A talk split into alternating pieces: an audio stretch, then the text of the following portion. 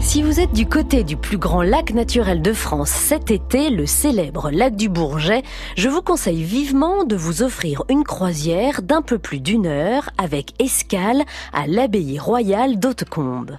Site majeur dans la région parmi les plus visités, il se dresse fièrement sur la rive ouest et semble veiller sur le lac.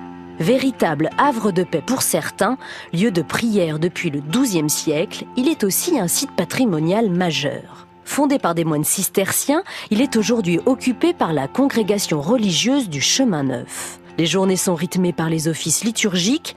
La communauté accepte d'ailleurs les visites lors de certaines messes. Au-delà de la découverte cultuelle, si c'est l'histoire du lieu et son architecture qui vous intéressent, vous êtes aussi les bienvenus. Cet endroit est empreint de sérénité. Croyant ou non, vous devriez vous aussi apprécier le lieu à sa juste valeur. Prenez le temps de vous balader.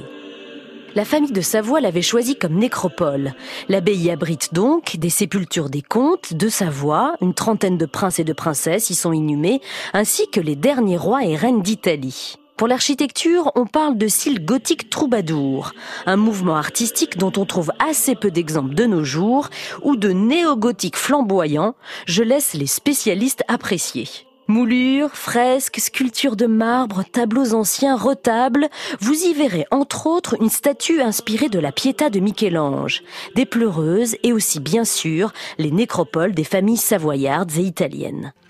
Près de l'embarcadère, je vous propose de faire une pause à la Grange Batelière, qui servait initialement de lieu de stockage des bateaux et qui est devenu un lieu d'exposition. Cet été, arrêtez-vous pour voir l'expo Duc des Alpes, le théâtre des princes. Les fastes princiers de la maison de Savoie vous seront dévoilés. Parmi les nouveautés de cette saison, une visite en musique pour tout savoir sur les somptueux ballets donnés à la cour. Vous avez rendez-vous avec une musicienne au son des tambours et des musettes. Énigmes et jeux de loi sont aussi à votre disposition pour vivre autrement votre balade. Vous pouvez également déjeuner à l'auberge de l'abbaye qui propose une cuisine réalisée par la communauté religieuse avec des spécialités régionales au menu. Goûtez par exemple le gratin de Crozet, c'est très bon. Le mardi, l'ensemble du site est fermé au public, cette journée étant réservée aux prières de la congrégation.